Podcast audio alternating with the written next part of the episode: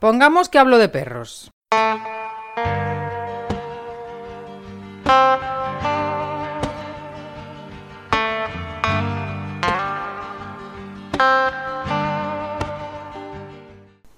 Hola. Pues ya sé que quieres escuchar el, tramo, pero antes, antes de eso, ¿sabías que me puedes ayudar en el sentido de de apoyarme en lo que estoy haciendo. Y solamente tienes que entrar en pongamos que hablo de perros.info barra Patreon y ahí por 3 euros al mes más IVA me dices que, Jonás, esto vale. Además, recibes alguna cosilla en exclusiva. También puedes contratarme para que vaya a tu pueblo eh, y dar una charla o, o conferencia en el que pongamos que hablo de perros. Para eso Pongamos que hablo de perros.info barra contrata a Jonás. Y ahora, ahora vamos al, al tramo. Muchísimas gracias.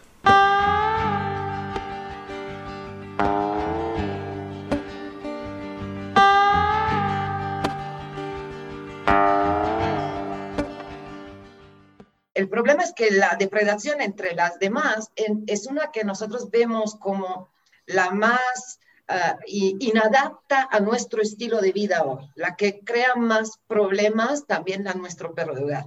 Tenemos también la posesiva, tenemos también la colaborativa, la de búsqueda, la afiliativa, competitiva, y arriba de todas estas motivaciones se crean como patrones y canales de comunicación, que en realidad la comunicación de los perros es nuestra ventana para entenderlos, ¿no? Pero es interesante pensar en la comunicación como se piensa en el idioma chino, por ejemplo, ¿no? Que es un ideograma. Siempre lo tienes que poner en contexto.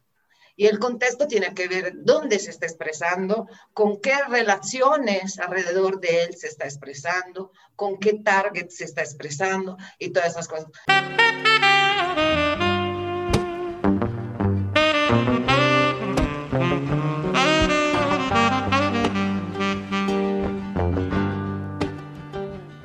Engañé a Javier Cueva. Cuando le fiché para hablar con él en el, pongamos que hablo de perros, le dije que, oye, contigo me gustaría hablar sobre la predación. Y él dijo, pues sí, eso lo podemos hablar. Y luego no hablamos nada de ello. Con lo cual lo tuvimos ahí. Y Javier me dijo a mí, mira, ¿sabes qué? Podíamos fichar a Federica Nunciata para ayudarnos con ello. Dicho y hecho. Así que aquí tenemos también a Federica eh, con nosotros en este tramo del, viaje. Federica eh, se ha dedicado unos cuantos años ya a estudiar los perros del barrio, de los barrios eh, que van ambulando en, en San Cristóbal de las casas en Chiapas, en el sur de México. Y le ha dado bastante experiencia en, en, ver cómo se comportan. Y fue un verdadero placer hablar con ella sobre la predación, la comunicación, la relación y, bueno, al final tocamos también la selección no natural de los perros. A Javier le conocemos desde el episodio que hice con él anteriormente. Así que, con todos ustedes, Federica Anunciata y Javier Cueva.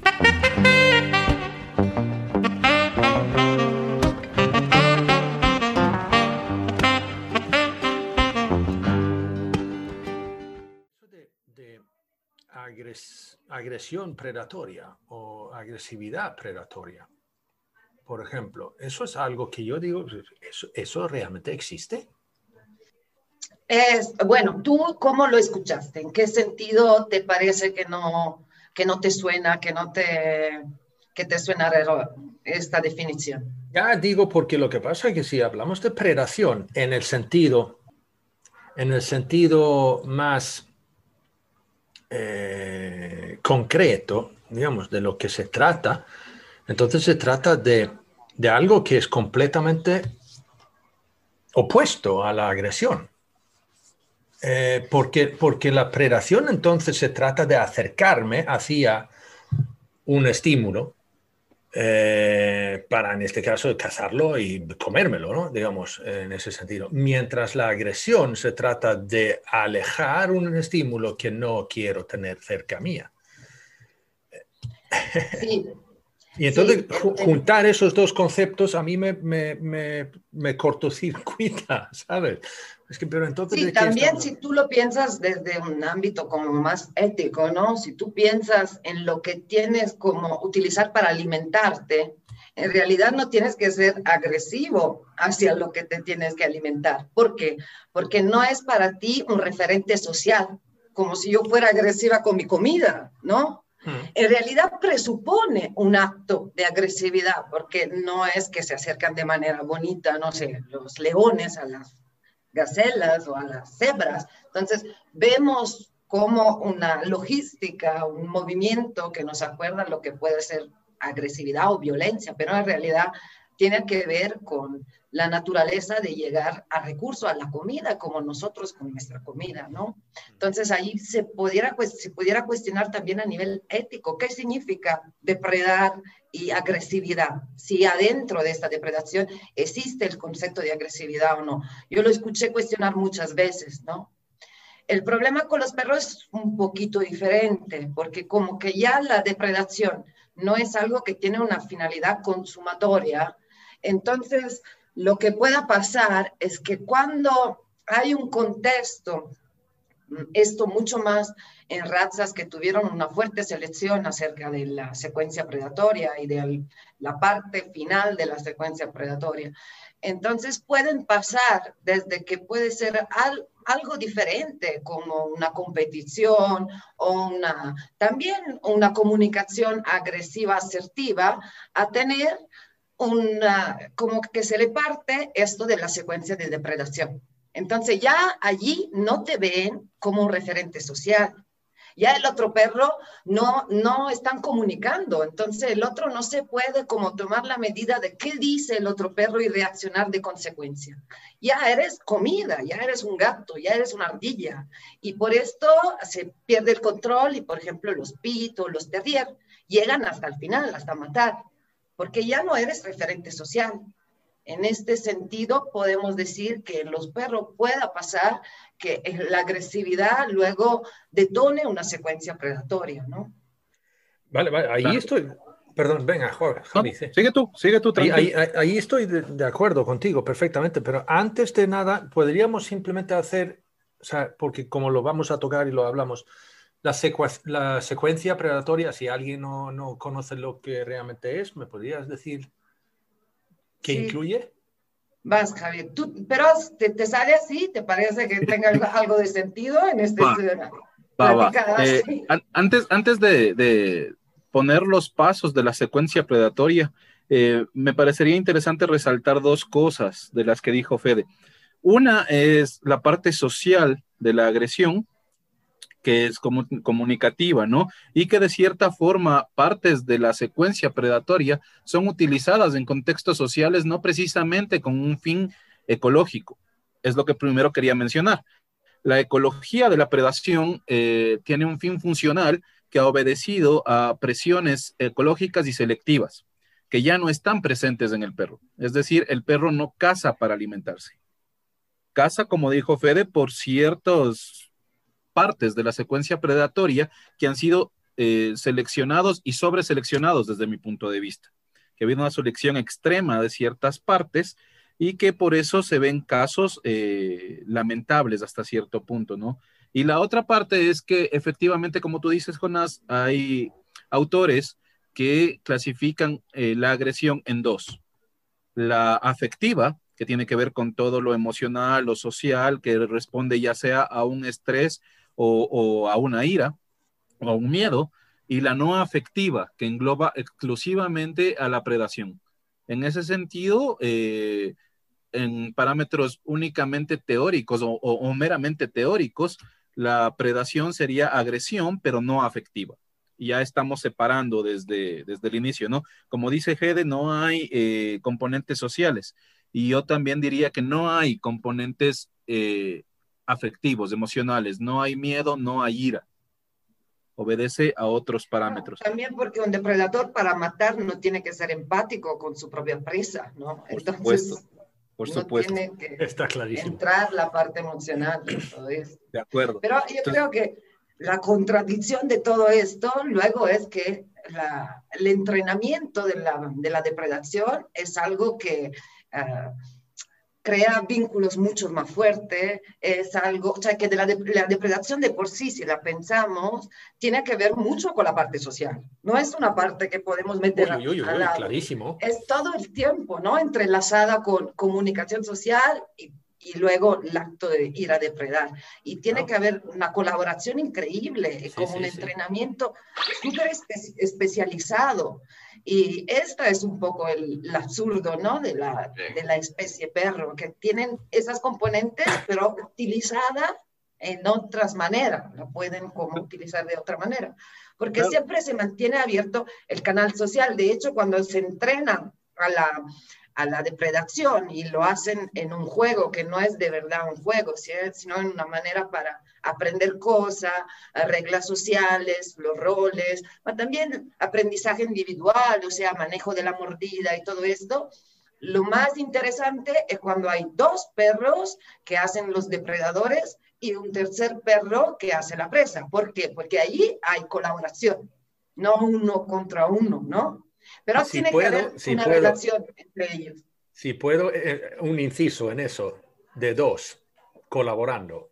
Eso lo vemos, por ejemplo, eh, lo, lo más absurdo, aquí en España tenemos lo de la caza del, del galgo, que es deportivo y tal, ahora estamos hablando de ilegalizarlo, pero bueno, por eso no depende por, de per se por la caza, o sea, esa, esa eh, disciplina, es más bien por la crianza, o sea, la cría masiva de galgos que tenemos aquí, porque claro, en una, en una camada a lo mejor tienes a uno o no, pero y los demás, bueno, allá ellos. Pero eso es otro problema. Pero es interesante ver la competición de la caza del galgo, que digamos que entonces lo que hacen es que simplemente en una, en una esplanada muy grande eh, en el campo, eh, allí tenemos a, a- a dos, dos guías y dos galgos. Y ahí están esperando que parezca una liebre. Y en el momento que aparece la liebre, entonces sueltan a los dos galgos y compiten. Sí. Sea, o sea, pero lo interesante aquí es que compiten bajo desde nuestro punto de vista, pero entre ellos están Los colaborando. dueños compiten y los perros colaboran. Exacto, exacto. Ya, es por ahí la cosa, ¿no? No, no hay una sintonía en perro-persona más por parte de la persona cuando está en, en ámbito predatorio. Y es por eso que, que, y Fede lo menciona muchas veces, es que eh, los perros por lo general no cuentan con nosotros como colaboradores para la cacería, porque casi siempre se inhibe, ¿no? Y eh, aquí me gustaría mencionar un ejemplo con, con un cánido, si se quiere, cercano al perro y es de lobo. Los lobos en su organización social cooperan muchísimo para la cacería. Es algo que es adaptativo, es ecológico, como mencionábamos, y esta colaboración depende de fuertes lazos sociales, que no necesariamente se ven en todos los grupos de perros y no en los perros de familia especialmente. Entonces, estos lazos sociales eh, bien afianzados, porque es una actividad peligrosa y poco efectiva. Muchos creen que, que, los cánidos son excelentes cazadores y en realidad el lobo tiene un porcentaje de éxito de entre 30 y el 50%. Uh -huh. No es mucho y es peligroso. Hay lobos que mueren. Hay lobos, los de Yellowstone son eh, aplastados literalmente por los bisontes. Entonces, eh, forman grupos numerosos con un alto nivel de, de colaboración y los cachorros nunca participan. Y esto lo menciono porque son protegidos, no están en un área de protección hasta más o menos del año. Y esto lo menciono porque en perros, en cambio, sí se puede ver una, una participación diferente en cuanto a la edad. Desde pequeños, en ámbito libre, sobre todo, son autosuficientes, buscan su propia comida, los lobos no. Y estos aspectos sociales, estas diferencias también nos llevan a, a sacar conclusiones. Los lobos sí cazan para alimentarse, aunque no siempre sean exitosos, pero los perros no. Y esa idea es la que me gustaría resaltar precisamente para retomar con los pasos de la secuencia predatoria que, que queríamos mencionar, que no están todos presentes en el perro, ¿no? eh, a veces por selección, a veces porque el entorno no lo, no lo amerita, selección artificial quiero decir. Y comienzan con la búsqueda, todo esto para, para quienes nos puedan escuchar, es captar el rastro de una presa potencial, eh, empezar a buscar, acechar, ya cuando el perro es como que se agazapa y empieza a moverse lento como para eh, no alertar a la presa, eh, los perros no cazan como jaguares. Los perros me refiero a cánidos, ¿no? No precisamente a, la especie, a la especie perro, sino los cánidos no cazan precisamente como jaguares, que son los animales más expertos del reino animal para cazar. El jaguar se esconde y se lanza por atrás de la presa, un, un salto muerta. Eh, los perros no, los canidos no, los carnidos sí persiguen. Y este sería otro de los pasos de la secuencia predatoria, de hecho muy aprovechado en cuanto a selección artificial y en adiestramiento, en entrenamiento, ¿no? La persecución, el movimiento que desata esa persecución.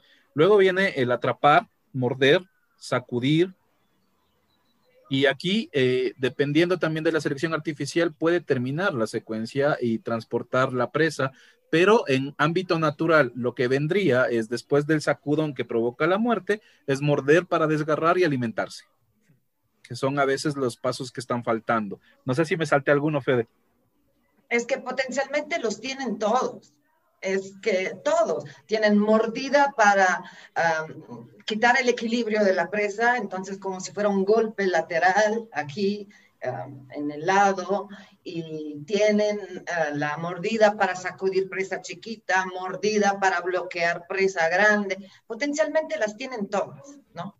Pero el asunto es luego cómo y cuándo la utilizan, porque en realidad es, es más un entrenamiento que se hace para afianzar el vínculo, porque luego sí tenemos que hacer una diferencia entre las categorías de perros libres. ¿no? Hay perros que tienen vínculos familiares fuertes y allí hay como roles que son un, un poquito más definidos a nivel de uh, quién avisa de la alarma, quién da informaciones acerca qué hacemos, si nos movemos o no movemos, quién puede cuidar un poquito más de los cachorros.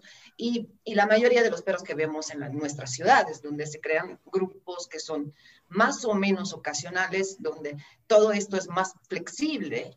Y en realidad, bueno, adentro de la ciudad es no lo ves, que se, porque todo esto lo tienen todo como paquetito desde el nacimiento lo tienen, ¿no? Luego, según de los targets, del ambiente, del, del contexto social, lo van como entrenando, expresando o no.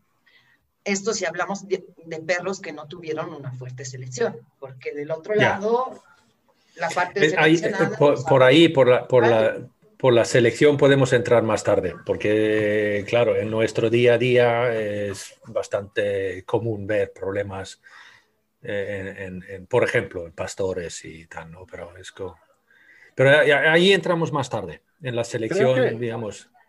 Creo que la clave de, lo, de este asunto, Fede y Jonás, es que potencialmente tienen todos los pasos, pero no necesariamente en el mismo episodio. Ajá. Entonces, y creo no que por necesariamente en secuencia. Ah, Exacto, no necesariamente la secuencia. Sí, sí.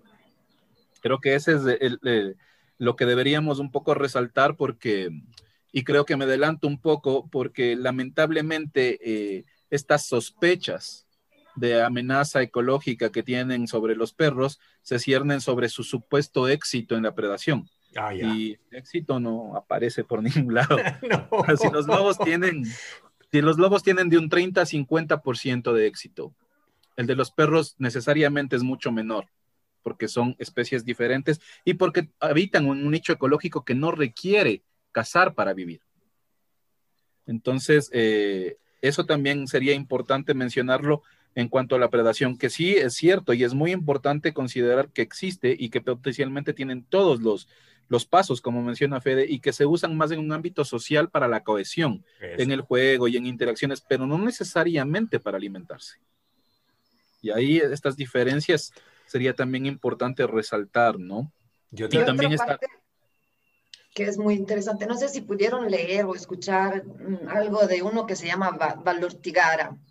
Es un autor que siempre escribe junto con otros autores, pero solo me acuerdo su nombre porque es italiano, y habla de la lateralización del cerebro, ¿no? Y hace estos estudios en perros de qué parte se activa del cerebro a según de qué, está, de qué manera está actuando. Y entonces como nosotros la parte izquierda tiene que ver más con la racionalidad, con el aprendimiento, ¿no?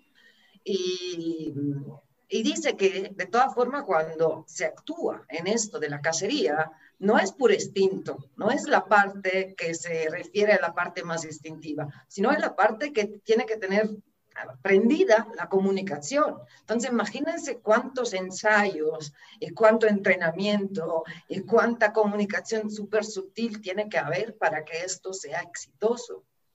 Claro, cuando hablamos, perdón, Javi, pero, el caso es que esto está clarísimo, es cuando hablamos de, de, de, animales que cazan en manada, tiene que ser, o sea, que tiene que estar tremendamente cognitivos durante la caza. O sea que si se vuelven emocionales, pues se acabó. Ya, eso justo iba, ya eso justo iba, Jonás. Eh, la diferencia, por ejemplo, en la cuando se hizo la, se hizo la reintroducción de lobos en Yellowstone y había una nueva presa, que son estos bisontes, mm. que presionó ecológicamente para que los lobos formen manadas de 16, manadas atípicas, manadas enormes, en las que precisamente la comunicación es la que prima. Claro. Si lo comparamos con los lobos de la parte de, la parte escandinava, mm. eh, las manadas son más pequeñas porque las presas usualmente son ciervos. Entonces vemos como todo la parte ecológica, la parte del entorno moldea en consecuencia la actitud y la organización predatoria en una manada, en un grupo de individuos que eh, mayormente están emparentados familiarmente. Como dice Fede, eh, en los perros no necesariamente pasa esto, ¿no? No necesariamente es un grupo que está colaborando y que se ha organizado voluntariamente, como tú mencionas, Jonás, en la parte de los galgos. No necesariamente son galgos del mismo grupo que están colaborando con un fin en común, están obedeciendo a cierta práctica entrenada, por decirlo de alguna forma, y también seleccionada. Entonces, un poquito para ir rompiendo. Tiene como mucho apil a nivel de vocación o sea, cómo lo evocamos en unos galgos, sencillamente con el movimiento. Luego, claro, todo esto hay que pasar por la subjetividad, porque no es, hay galgos que puede ser que no le apetece, no significa esto, pero potencialmente, sí, es muy sencillo el juego allí, porque es como muy eh, evocable este comportamiento. Sí, sí. Y ¿Qué, querías juntar a esto que estabas diciendo? Eh, es, curioso también eso de, que lo que hemos tocado, lo, que el perro, el perro doméstico, o sea, el canis familiaris, eh, no caza para sobrevivir. Ya no. Desde hace ya montones de generaciones, con lo cual yo he llegado a decir en, en algún momento de que si el ser humano desaparece eh, de la faz de la Tierra, hay otra especie que va con él.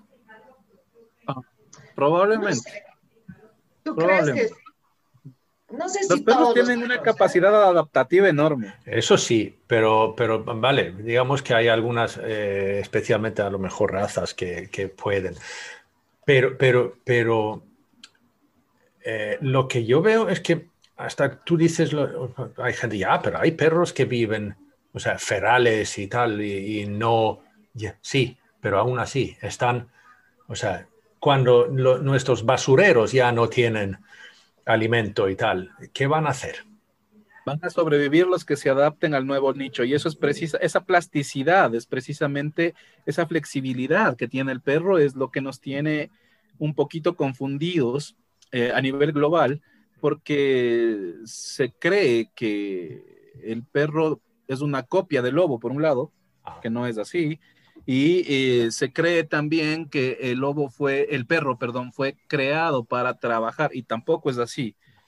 Porque eh, si bien había perros que colaboraban en la cacería hace 9000 años, más o menos, eh, no tomaban la presa, o perseguían, o mataban, o cobraban. Pero los perros no son los únicos. Hay casos, por ejemplo, orcas colaborando con homínidos que llevaban los peces, las presas hasta la orilla, las sacaban del agua y luego los humanos devolvían parte de la pesca para que eh, estos mamíferos se alimenten. Había una colaboración que no proliferó, pero había. Igual con las nutrias, van nutrias, pescan y no se comen la presa, se la entregan al pescador y luego el pescador comparte la presa. Es decir, que esta cacería apoyada entre un, un, mamífero y un homínido, otro mamífero, no es exclusiva del perro.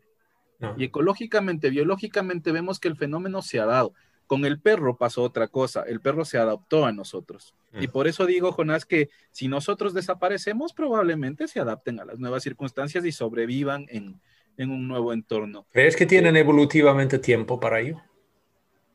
Me parece que sí. Entiendo la preocupación o la hipótesis de que el perro pueda desaparecer, pero yo creo que son mucho más hábiles y tienen una flexibilidad adaptativa mucho mayor algo pasará, estoy seguro de que pueden adaptarse a las nuevas presiones ecológicas. Nosotros no. Nosotros ya no tenemos ni pelo, ni garras, ni podemos comer por nuestra propia cuenta si el supermercado no nos arregla la vida, pero los perros sí pueden, creo yo. Y es que las historias que, Federica conoce de, los perros de los barrios por donde ella vive, permiten sacar estas inferencias. O sea, los perros son perfectamente capaces de, tomar un metro, de usar ah. puentes. Sí, sí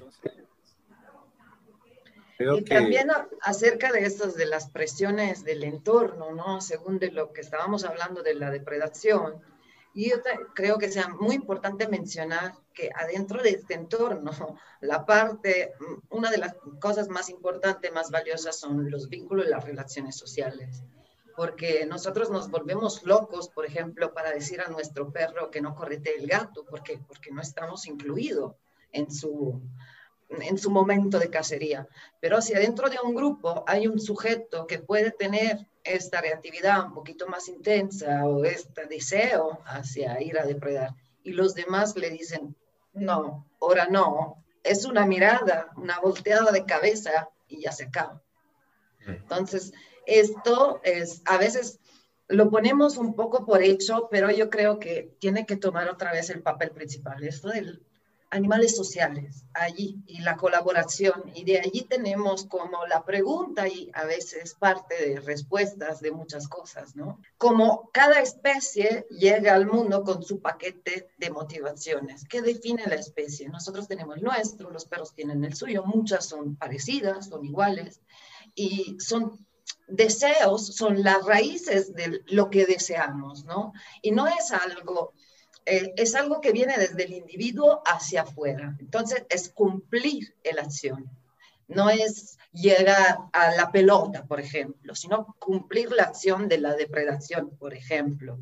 No, mm, no tiene que ver, luego el target hacia que se refiere todo esto puede cambiar y o puede tener como ámbitos de desarrollos diferentes. Pero, por ejemplo, nosotros tenemos una muy desarrollada Ah, motivación epimelética porque nuestras crías son muy inectas hasta la edad madura, entonces nuestra especie tiene que tener forzosamente una motivación hacia el cuidado muy fuerte. Fuimos recogedores, entonces tenemos esta cosa de hacer recolección de cada cosa, ¿no? Del, no sé, las florecitas y empezamos con los niños o la conchas en las playas. ¿Por qué? Porque fuimos recogedores. Eso fue algo que nos dio ganancias, ventajas, entonces se quedó allí. Y en los perros tenemos muchísimas, ¿no? El problema es que la depredación entre las demás es una que nosotros vemos como la más uh, inadapta a nuestro estilo de vida hoy, la que crea más problemas también a nuestro perro de hogar. Tenemos también la posesiva, tenemos también la colaborativa, la de búsqueda, la filiativa, competitiva, y arriba de todas estas motivaciones se crean como patrones y canales de comunicación, que en realidad la comunicación de los perros es nuestra ventana para entenderlos, ¿no? Pero es interesante pensar en la comunicación como se piensa en el idioma chino, por ejemplo, ¿no? Que es un ideograma. Siempre lo tienes que poner en contexto. Y el contexto tiene que ver dónde se está expresando, con qué relaciones alrededor de él se está expresando, con qué target se está expresando y todas esas cosas.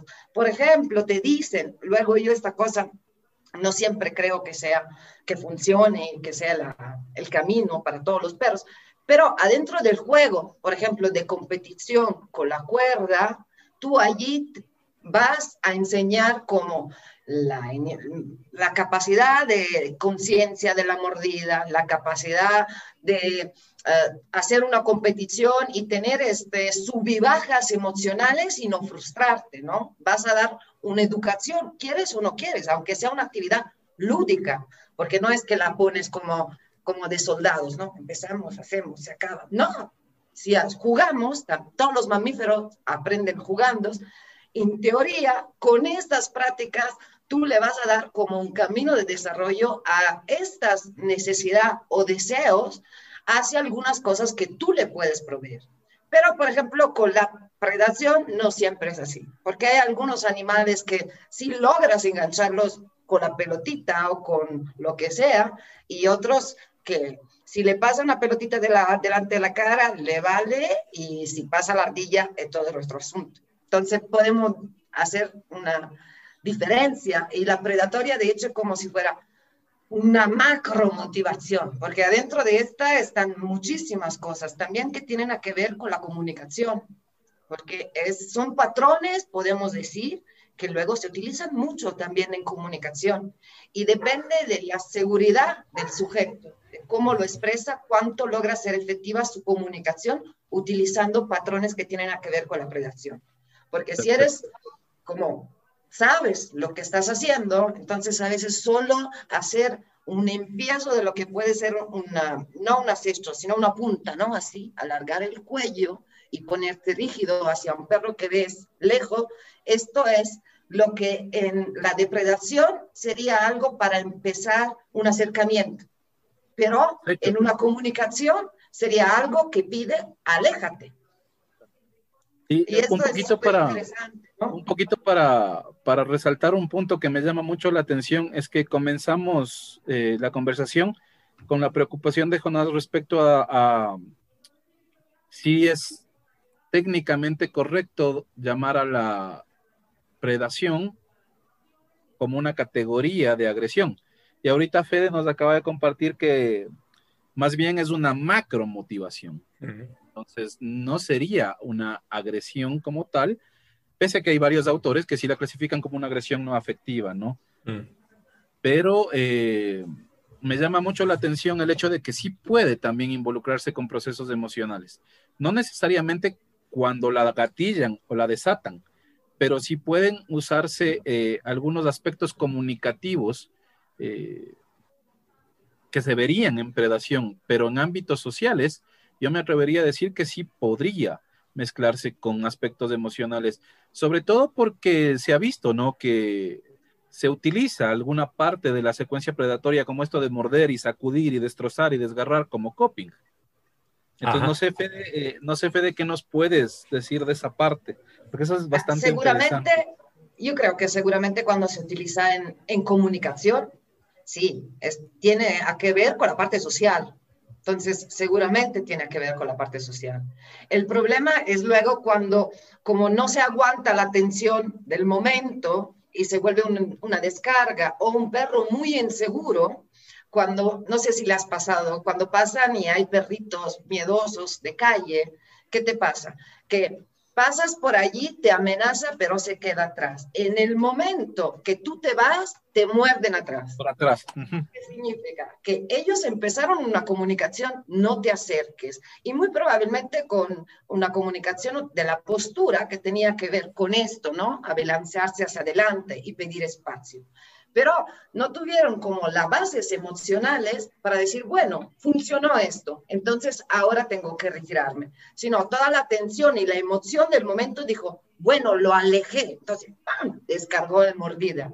Esto pasa muy seguido en perritos que son como un poquito más inseguro. Entonces allí viene también la cuestión del coping, ¿no? Que se utiliza mucho este término en psicología, ¿cómo lo podemos meter con los perros? Es un poco una raya sutil, porque en realidad podemos tener descargas emocionales que tienen que ver con un momento y nada más, entonces tú descargas y, y la otra cara de la, de la moneda de esto de las motivaciones es que casi siempre las descargas emocionales debidas a un estrés demasiado fuerte que el logro tolerar o contextos de ansias descargan en la motivación que el perro tiene prevalente o más desarrollada. Entonces, esta es otra cosa de tomar en cuenta, que si hay una búsqueda genética o sabemos que nuestro perro mestizo tiene esta cosa acerca de la competición, la posesividad, aunque no queremos hablar solo de predación, que es lo más visible, si tiene un estrés muy alto, lo que pueda pasar, lo más probable es que descarguen una de estas. Luego, si la descarga emocional te funciona, entonces tiene que ver con un aprendimiento, podemos decir que se vuelve una estrategia de coping. Pero esto en muchos perros que vemos por la primera vez, no lo podemos saber, por ejemplo. No sé qué opinas, Jonás. Dime, dinos algo. vamos a ver, aquí hay mucho, pero lo que pasa es que a mí me parece interesante en la parte de que los perros realmente están colaborando entre, sí, ¿no? O sea, que, que, estamos hablando de que la predación realmente es más social que, que otra cosa. Em, hasta que cuando hablamos, ahora que los galgos corren detrás de la liebre y cooperan o colaboran, entre ellos sí que colaboran, entre nosotros y perros cooperamos, eso es mi punto de vista. Eh, eh, pero los perros sí que colaboran. Pero fíjate que cuando hablamos de, por ejemplo, cuando en el entreno, ahora yo no me dedico a esto, pero lo que veo, por ejemplo, en el entreno, hacia eh, deporte, de, de, obediencia o algo, ¿sabes? Que utilizan mucho como, como el refuerzo un mordedor para jugar con el perro, ¿no? Eh, y entonces estamos hablando de que, vale, el mordedor va pa, pa, pa, pa, eh, y entonces el perro lo caza y al final lo coge, entonces estamos luego ahí luchando, supuestamente luchando. O sea, eh, el, punto de vista del ser humano, cuando yo tengo una parte del mordedor en la mano y el perro tiene otra parte en la boca y ahí estamos tirando, ¿no? Muchas veces el, ser humano cree que estamos compitiendo sobre ese recurso, mientras el perro seguramente ve una colaboración para desmembrar la presa y para luego... Yo creo que esto depende del tipo de relación que hay entre los dos individuos. Ah, vale. Pero el problema es ahí, o sea, que esa, esa, relación, desgraciadamente, la decidimos nosotros. Sí. Y si nosotros entramos con la, la, idea de que voy a competir, que es bastante típico humano, eh, muchas veces tenemos, y ahí veo yo muchas veces también, que si entramos nosotros con esa idea, el, el vínculo ahora entre comillas, el vínculo, em, o la relación que quiero establecer con mi perro en ese momento, parte de una toma totalmente equivocada. Y es inevitable pensar ahorita que lo mencionas, que todas estas percepciones un poco confundidas que tenemos las personas, lamentablemente se ven más confundidas por el marketing, ¿no? Pongamos un ejemplo, si es que mi perro quiere desmembrar un juguete y yo le ayudo. Estamos poniéndonos en ese caso hipotético en que los dos estamos destruyendo un juguete. ¿Qué pasa con esta marca y esta empresa que vende juguetes indestructibles? Entonces te venden juguetes para no romper, ¿no? Y un poquito nos condicionan a las actividades. Pero si pensamos precisamente desde un ámbito de una relación de un ser querido, de un ser que te importa, que en este caso es un perro, y sabes que destrozar le gusta, que le motiva, pues le ayudas y le compras quizás no el juguete carísimo, pero sí tal vez uno un poco más barato. Pero vamos a ver, Javier, no se trata únicamente, fíjate tú, lo que, lo que estás tocando ahora es realmente interesante en nuestra convivencia con el perro, porque lo que pasa es que no es únicamente que le guste, es una necesidad. Sí. Sí, la masticación y el desmembramiento a veces es sí. A veces sí. Sí, y, y, puesto desde esa forma, ¿no? Es una necesidad que satisfecha obviamente trae bienestar. Y mi función, obviamente, es colaborar a que mi perro tenga una situación de bienestar. Entonces, visto desde ese punto, desde esa óptica, no debería haber bifurcaciones. Es decir, ni siquiera deberían venderte la idea de que algo es indestructible, cuando en realidad lo que provee bienestar es destruir. Debería ser al revés. o sea, vender los juguetes que el perro pueda destruir. A ver, chicos, pero yo quiero decir una cosa, no sé si luego la vamos a cortar. Es que también así platicando entre nosotros, ¿por qué pensamos que, por ejemplo, la motivación competitiva tiene una connotación negativa? nuestros hijos no compiten en algo, no hay un agonismo sano. También la, motivación posesiva para los perros a veces es algo muy importante y puede ser una estrategia de comunicación social. A mí me gustaría responder eso. A veces le damos etiquetas, ¿por qué? Porque no encajan con nuestro estilo de vida de cómo lo pensamos hoy. Y tienes toda la razón. El problema es que para mí la competencia como humano, como persona, es delicada porque eso ya es, eso significa para mí que el sistema ganó y que sales, compites y te haces pedazos y que el capitalismo ganó, pero como persona. Ahora, el juego competitivo, yo soy perfectamente capaz de jugar algo competitivo con mi perro o con mi hija. Si ella me gana en las peleas de los videojuegos, está bien.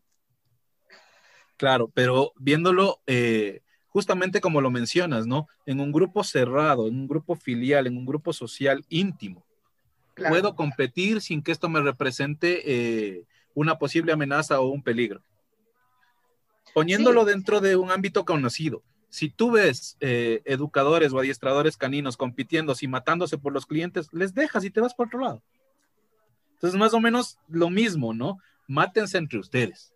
Pero, pero en un videojuego sí puedo competir. Y de hecho siempre, pierdo. Y de hecho siempre pierdo.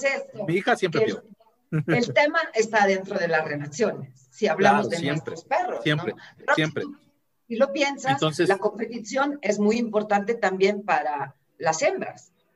Allí tiene que tener una sana competición entre machos, ¿no? Y también en nosotros, no sé, en algunos deportes podemos tener sanas competiciones o en nuestro grupo familiares, no sé, yo cuando juego con mi hijo, él se enoja porque yo no lo trato como niño, juego como si fuera un adulto, pero eso no significa que lo quiero matar.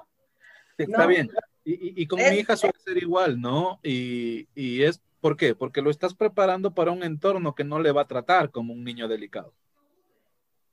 Entonces, nuevamente volvemos, ¿no? Dentro del grupo social, íntimo, que nos comunicamos, con el que confiamos, con el que convivimos, con el que nos cuidamos, una competencia nos puede enseñar un montón. Y de hecho, y aquí viene, ¿no? El hecho de que como adulto, a mí no me importa perder. A mí no me importa. Pero eh, afuera, si compites contra un rival real, si te prestas para esa competencia, puedes resultar muy dañado. Y es por esa misma razón que lo que conversábamos el otro día, de esta comunicación presa-predador que me contabas, que se ve un tema de gasto energético, ¿no? Si ves una presa muy ágil, muy atlética, si se quiere, y como predador no lo eres tanto, ah, ¿para qué pierdo el tiempo persiguiendo? Entonces, un poco más o menos por ahí, ¿no?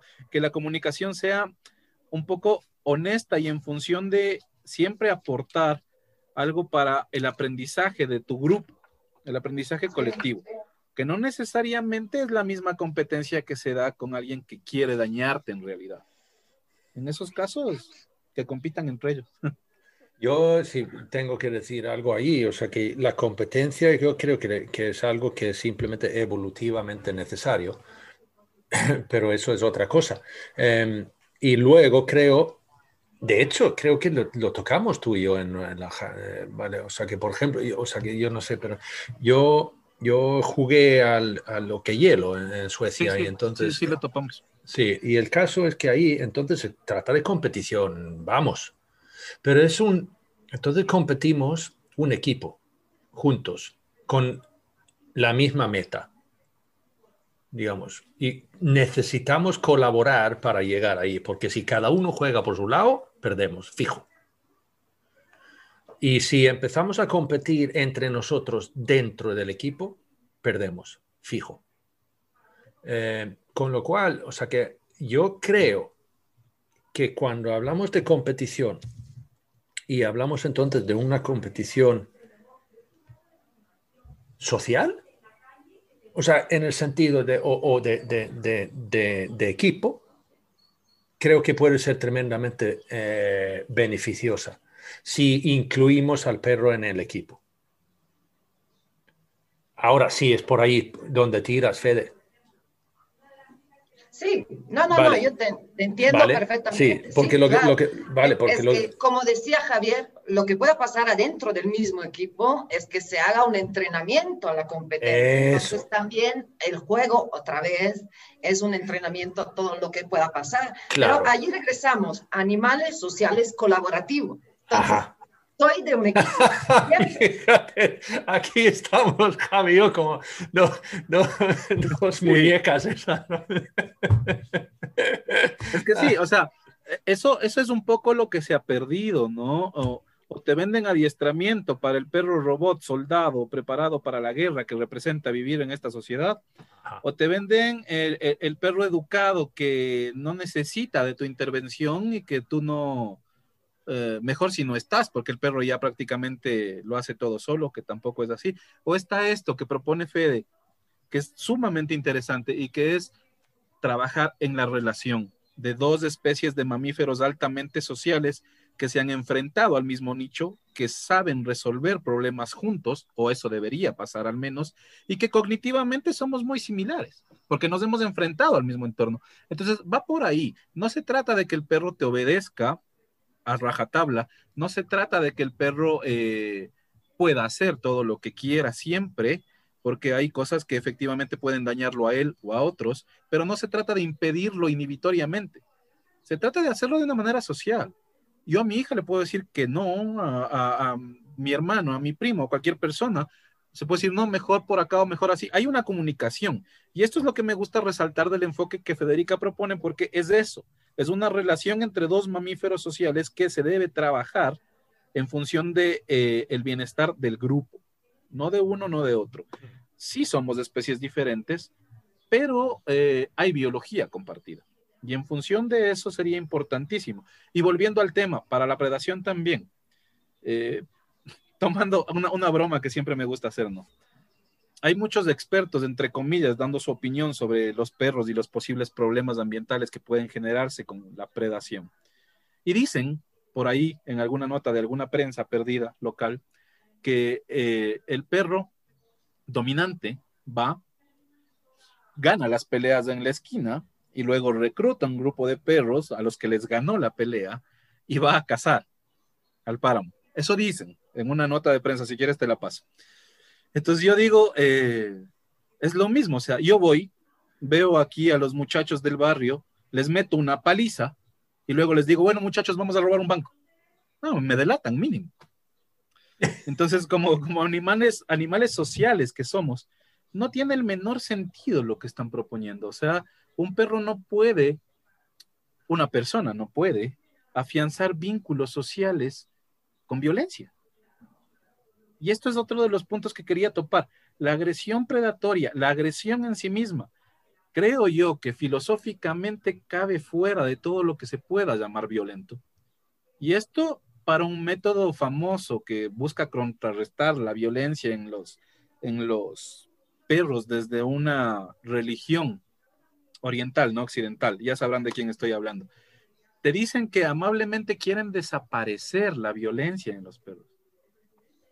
Bueno, esto yo lo veo violento, porque estás irrespetando la naturaleza, la biología de una especie social. La agresión, como decía Fede, ¿no? igual que la competencia, no es mala. la predación. que ninguna de estas de por sí es mala.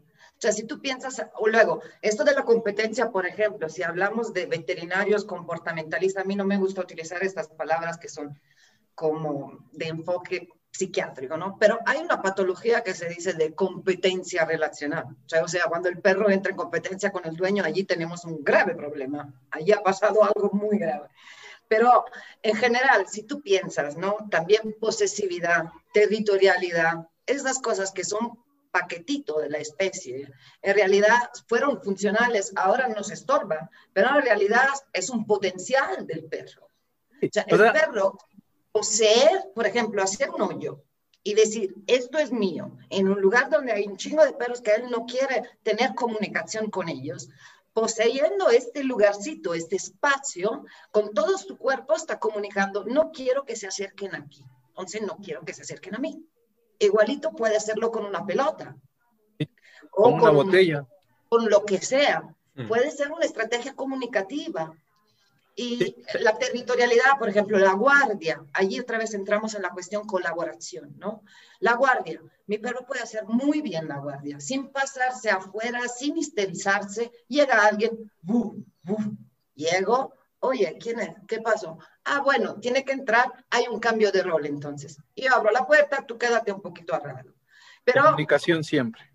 Sí, y también yo entro, el asunto de entrar en la secuencia predatoria, entro contigo, a ver, ¿qué está pasando? Dime, allí colaboramos, entonces allí puedes delegar el rol de decir, bueno, ahora cuídala tú la puerta, porque llegas.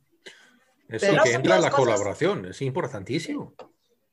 Con lo que topas, eh, me parece importantísimo trabajar también en nuestra propia perspectiva como, como personas.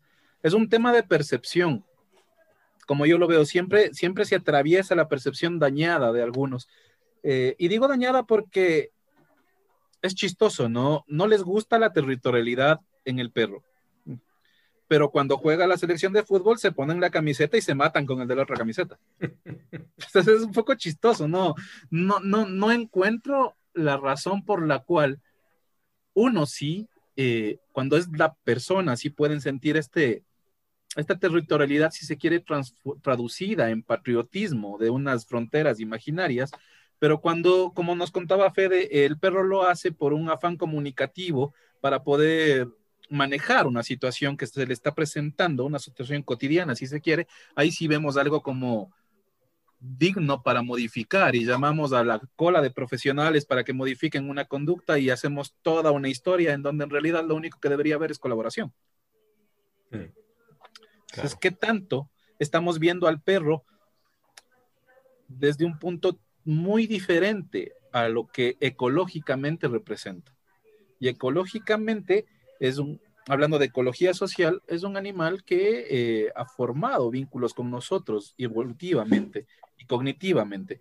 Y no creo que sea tan descabellado apelar a estos vínculos en lugar de adiestramientos y tipo de cosas. Si perfectamente se puede colabora, no veo por qué no hacerlo.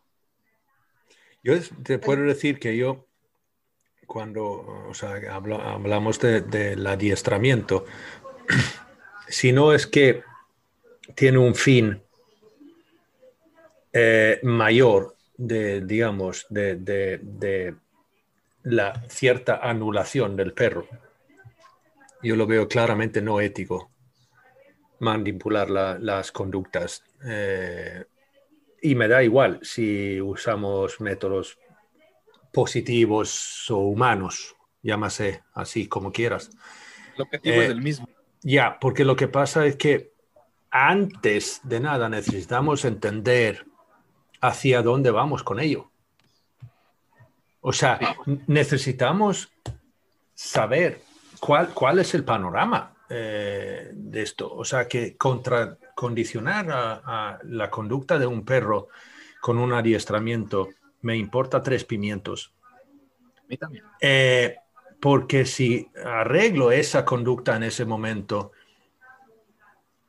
eh, si, no, si no veo el panorama y no entiendo lo que hay detrás, esa conducta se deriva en otra que a lo mejor hasta que puede llegar a ser todavía más dañina si se trata en eso. Ahí, o sea que yo creo que he llegado a, básicamente decir que yo creo que el adiestramiento ha llegado a ser un, una manera eh, ya pasada de, tiempo eh, de nuestra convivencia con el perro. Pero bueno, eh, esa, esa es, digamos, un, un, una, una, un apunte mío personalmente. Ahora me gustaría, si no queréis arrebatarme ese argumento, claro, pero bueno. No, no, de hecho estoy de acuerdo. De hecho, el, el, adiestramiento es un tema para mí eh, de marketing, hmm, en, lo que, en el que los profesionales únicamente buscan rédito económico y, no, bueno, no sé si algunos tengan buenas intenciones, pero en el momento en el que estás ofreciendo eh, modificar conductas para que el perro sea un ciudadano y se porte como la persona quiere que se porta, efectivamente estás trabajando para quien paga. y desde mi punto de vista te importa un pepino el bienestar del perro. Claro, claro, hay maneras de, trabajar. Eh, por ejemplo, eh, pongamos un ejemplo concreto con predación. Si una persona paga para que al perro se le modifique la conducta predatoria, lo que podría estar pasando es pagando para que se le incrementen los niveles de estrés y luego termina habiendo un episodio predatorio, si se quiere, como coping o como descarga emocional. O sea, estamos haciendo lo contrario. Mm. Y es un tema bastante complejo porque no quiero decir que, eh, de ninguna manera quiero decir que las personas que trabajamos con perros no somos necesarias, no. De hecho, es todo lo contrario. Se necesitan muchos más profesionales que aboguen por el bienestar del perro, pero conociendo al perro y que eh, trabajen, como Federica propone, en la relación, en construir, en mejorar la relación, no en modificar al uno. O sea, un poquito, solo con el afán de, de, entender la situación. Supongamos que es una relación entre dos personas. Por ejemplo, eh, quieres casarte con alguien, pero le vas a pagar a un psicólogo para que te modifique primero a tu futura esposa para que encaje perfectamente. es ridículo. O sea, desde mi punto de vista. No, no, no, sí que lo es. Es totalmente absurdo, vamos. Pues no a, mí me gustaría hacer una diferencia entre los perros libres y nuestros perros, que es importante, porque todos hoy en día decimos, ah, es que dejar que los perros se porten como perros, ¿no? Bueno, ¿eso qué, significa? ¿Eh? ¿Eso qué significa? Bravo. O sea, ¿qué, ¿qué, significa, ser perro? ¿Qué es eso? ¿A qué nos referimos? Es que es muy difícil tener como una etología del comportamiento tan definida para los perros, porque como nosotros pegan en nichos tan diferentes y la subjetividad y la, flexibilidad social y cognitiva juega un papel increíble, ¿no? También todas las diferencias morfológicas de fenotipo. Es en realidad muy difícil. Se pueden trazar unas líneas básicas, más o menos. Pero por la calle, por ejemplo, lo que a mí me fascina es que la mayoría de los perros, no te hablo de perros familiares que no son socializados, ¿ok? Te hablo de los perros del centro. Si están en grupitos, en realidad tienen una forma, como te puedo decir, poéticamente anárquica, en el sentido que cada uno, manteniendo su propio bienestar, logra mantener un pequeño equilibrio de aquel grupito. Por ejemplo, cuatro perros tengo ahora en la cabeza pensando en esto, ¿no? Y los dos machos, que son más a gusto con la población, con el movimiento y todo, se mueven de la zona de descanso, salen de la zona de territorio y llegan hasta lugares diferentes, ¿no?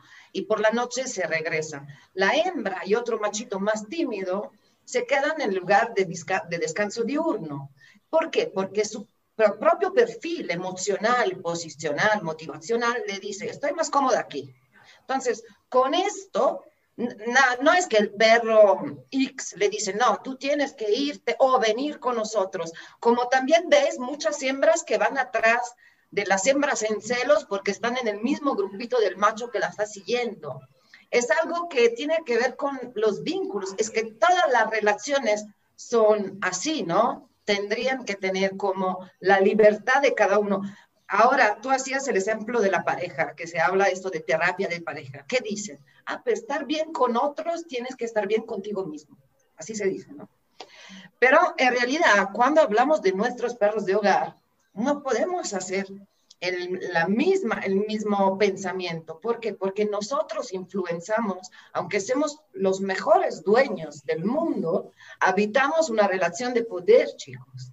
De toda manera, reaccionando, no reaccionando con algunas emociones, le estamos dando un indirizzo de desarrollo emocional, motivacional, aunque intentamos ser lo más libertarios posible, que dar libertad y autonomía no significa dejarlo solo. Significa que tú le das la posibilidad de equivocarse, pero estás allí a apoyarlo y es su regreso, ¿no? Pero apoyo va a ser la diferencia. La diferencia entre la calle y nosotros es que nosotros habitamos una relación de poder y no se puede negar de ninguna manera. Además, yo tengo... Lo que hacemos son informaciones para ellos. A mí, a mí me gustaría un poco y es chistoso porque me gustaría un poco compararlo con, con las relaciones filiales que se dan en otros grupos de cánidos, ¿no? O sea, eh, hay una jerarquía, si se quiere, sí, pero es una jerarquía filial.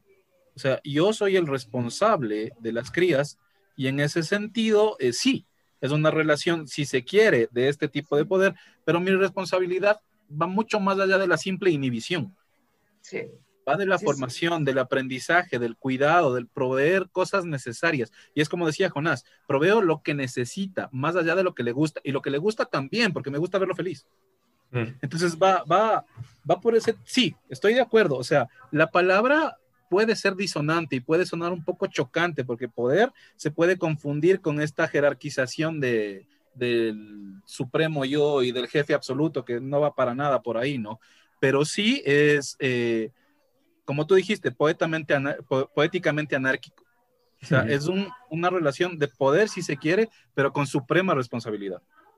Sí, es una relación como que tú, genitorial, que no tendría que ser así, porque, por ejemplo, hay perros que tienen como más años que yo y todavía está el educador o el profesional que le habla como si fuera un niño de, no sé, seis meses. Esto de lo baby talking es algo que Pero sí es una responsabilidad también reaccionar o no reaccionar. Estás pasando informaciones. Y en un grupo de perros que no tiene esta dependencia o no vive adentro, su nicho no somos nosotros, es diferente. También la cuestión del territorio, para decir una, ¿no? Cómo se mueve la cuestión de la libertad, de movimiento de espacio, de escoger, uh, tomas de decisiones, son todas cosas que cambian totalmente la perspectiva del sujeto y no podemos no pensar que tenemos esta responsabilidad. Nosotros salimos, acabo con esto Javier, cuando sales a tu perrito de la casa, en realidad el perro, por su naturaleza, tendría que salir de su lugar de seguridad, como enfrentar la parte que es de territorio y luego llegar hasta afuera, hasta dar pequeños. Pero es la manera que hace nuestro perrito de hogar con no te hablo de mi perro, no te hablo de tu perro, te hablo del perro mediano, con su correa y con un espacio así, y con una frustración y con una ansiedad social. Sale y ya está desde cero a pum, un espacio social lleno de olores, con miles de perros. Tú ves perritos que tienen un hipermarcaje. Es como que cada orina tienen que ir a más y más y más. Los callejeros marcan para comunicar distancias, para comunicar lugares de intereses y para comunicar si hay algunos recursos por aquí y por allá. Sí. Y, perdón, por, es que me emociono porque justo le volviste a encauzar la conversación porque la vez anterior no alcanzamos a hablar de lo que estamos hablando hoy.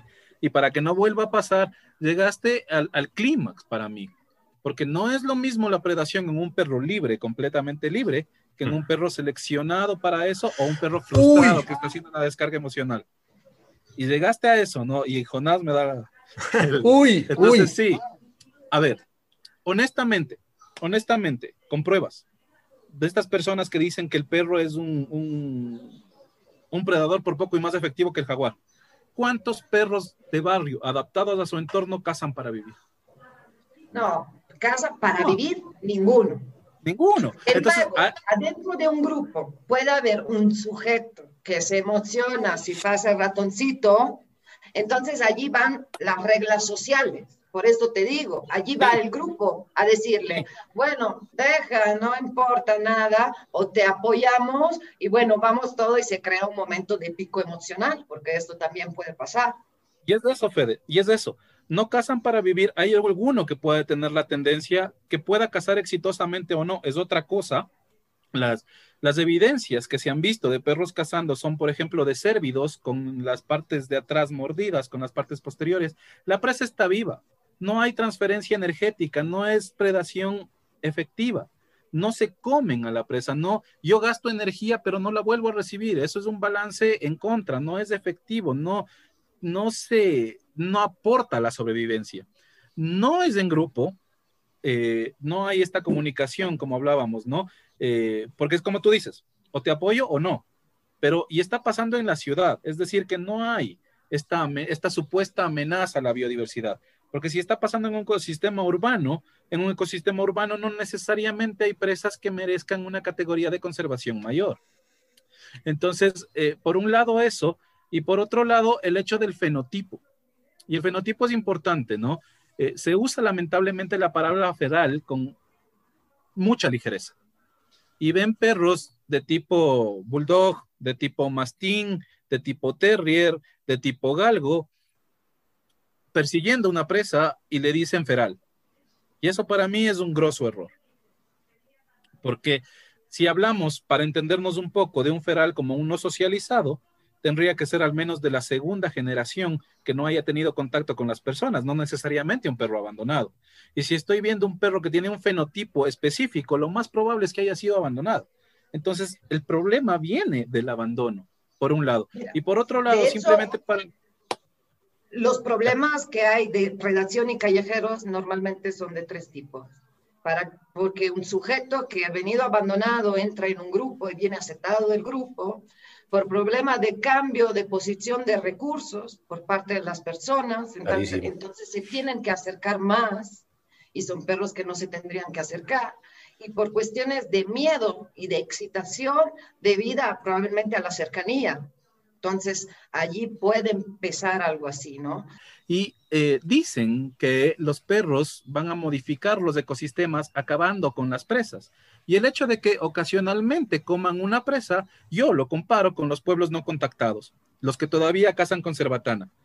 Pueden vivir hasta la actualidad tomando presas del bosque y sobreviviendo. Si un perro eventualmente, que donde hay personas hay perros, caza una presa, no quiere decir que por esa presa va a desaparecer el ecosistema. El ecosistema va a desaparecer por las presiones antrópicas. No le echemos la culpa al perro.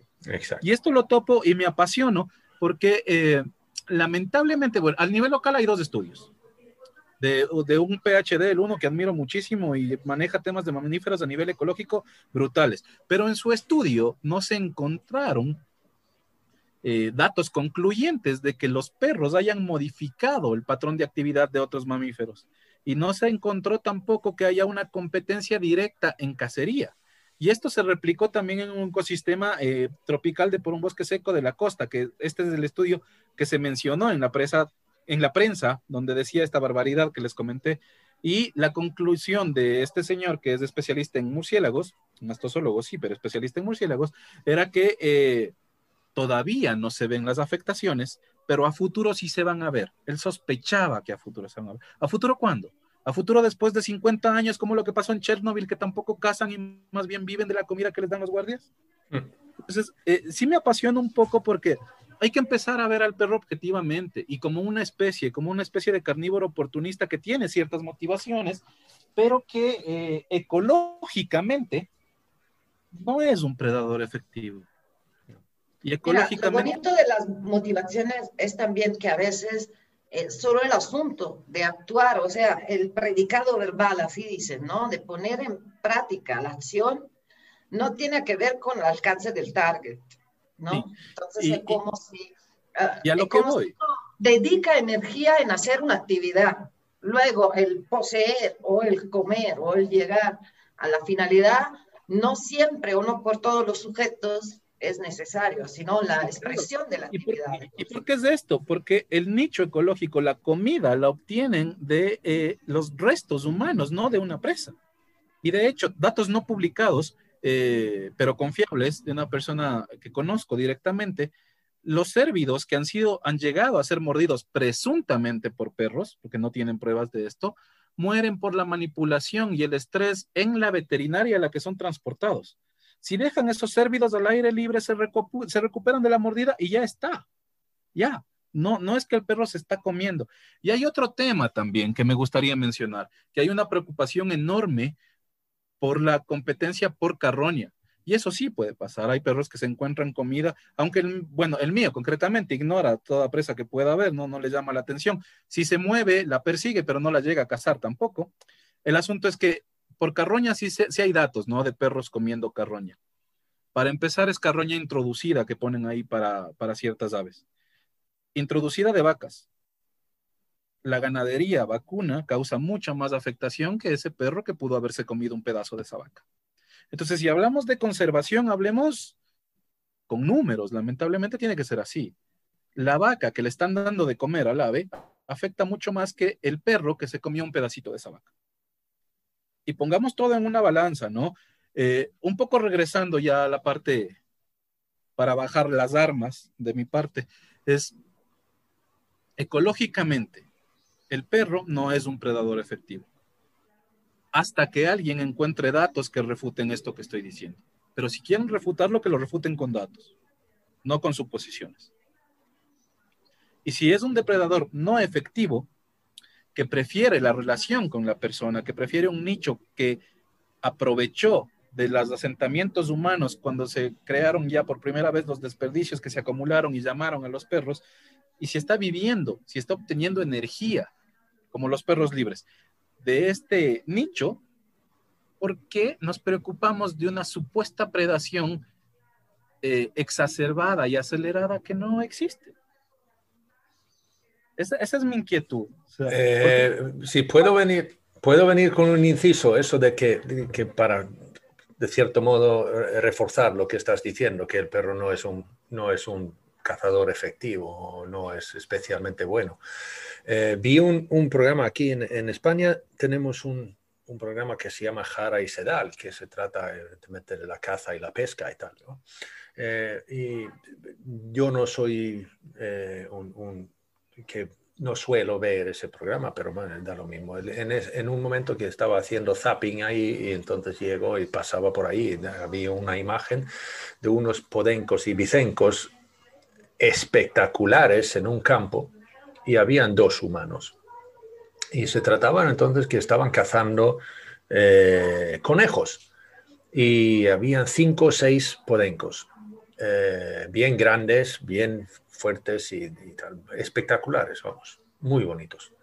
Y allí iba uno de los dos humanos, iba señalando con la mano y, los perros iban por la zona donde había indicado y tal, vale, y fueron bastante eficientes y sacaron un conejo por aquí y otro conejo por acá y tal, vale, y muy bien, y lo trajeron, perfecto.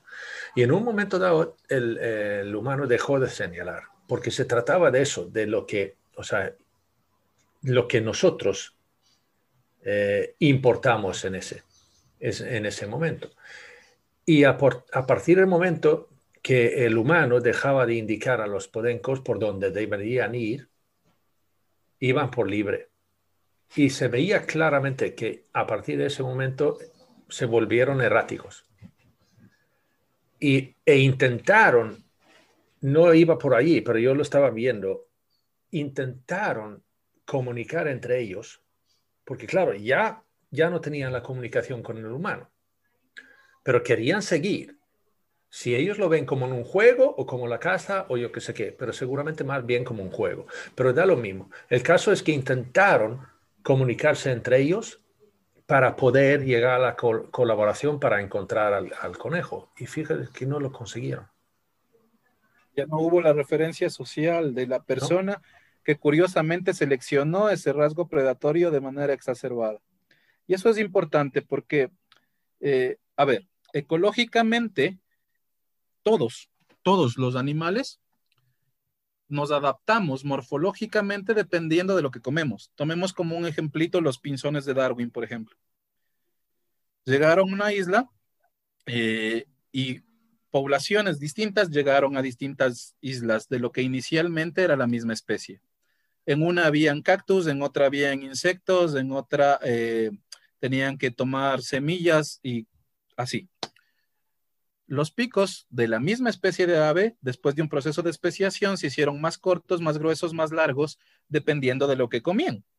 Así es como funciona la selección natural. Hay una presión ecológica que te moldea a nivel físico y a nivel comportamental. Los perros ya no necesitaron cazar, ya encontraron la comida. Entonces, esto hizo que eh, haya una reducción del gasto energético, que se mantengan cerca a, las personas que proveíamos del recurso, que, que, no tengamos miedo a estas personas, no necesariamente que vivan como mascotas, pero sí que no haya una distancia de fuga mayor.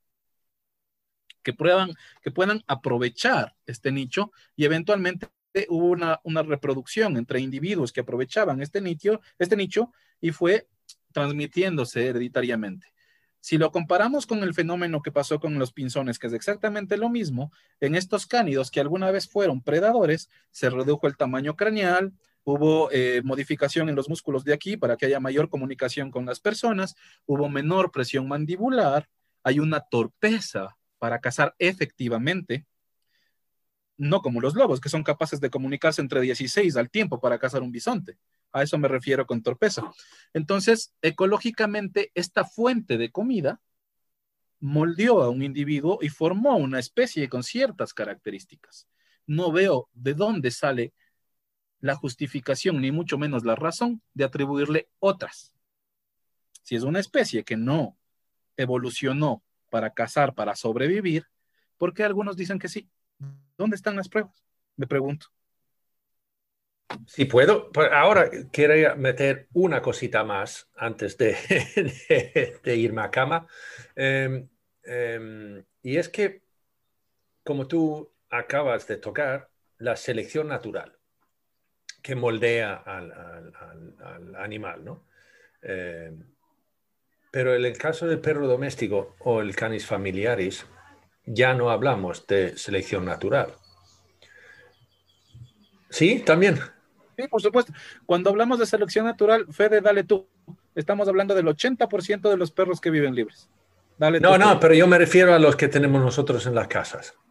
No, lo que tenemos nosotros en la casa estamos degenerando cada Exacto, porque yo, yo, me iba por ahí, porque la selección natural, por ejemplo, te puedo decir, o sea, que digamos que los bull, ¿eh? que le toca un piquete la fibra a Javier, pero, pero el caso es que no sería natural, económica, no ecológica, económicamente hablando, de que un cánido de 30 kilos se lanza al morro a un animal, ahora por ejemplo un buey,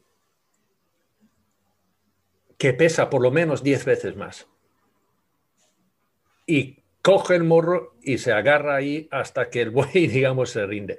El caso es eso económicamente, si fuera, aquí hablamos de predación, y entonces si eso fuera el motivo, ese perro no sobreviviría mucho.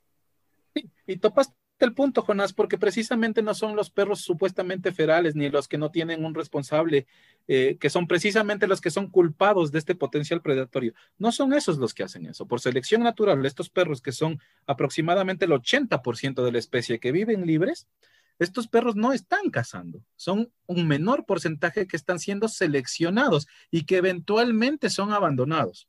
Entonces, si yo ecológicamente me preocupo por un potencial de amenaza a la biodiversidad, no trabajo en erradicar unos perros que ni siquiera van a cazar. Trabajo en minimizar el abandono. Bueno, yo, Jonas, quiero, me gustaría contar algo más acerca de los perros de hogar, los nuestros, los 20%. Sí. En realidad lo que hicimos, si lo piensas, en todo esto de la selección, bueno, hay como linaje de, de fenotipos muy antiguos, ¿no? Pero luego lo que hicimos fue mm, seleccionar estas motivaciones. O sea, todos los perros, los perros, el 80%, los perros primitivos, tienen todo este paquete equilibrado. Luego, a según del entorno y a según de cuánto lo entrenan, es como, y es como le sale más sencillo de una manera o de una a otra, ¿no? Vivir y compartir con los demás. Lo que hicimos nosotros con los perros de hogar, las razas o lo, lo que tenemos hoy en día es como buscar la hipertrofía de algunas motivaciones. Entonces, perros hipercompetitivos, ahí te viene como, no sé, los PIT, por ejemplo, que, bueno, no son etiquetas porque no todos los perros son así, pero si vemos así como característica de lo que buscaron, fueron estas, ¿no? Que eh, no, no tenían una motivación social muy fuerte con su misma especie, pero bastante fuerte con las personas. Que la secuencia predatoria le faltaban o eran muy, muy cortos los primeros steps y se iba rápidamente a la última parte. O sea, agarrar, sacudir. Y en otras razas decimos al revés, pues, perros de pastoreos, por ejemplo.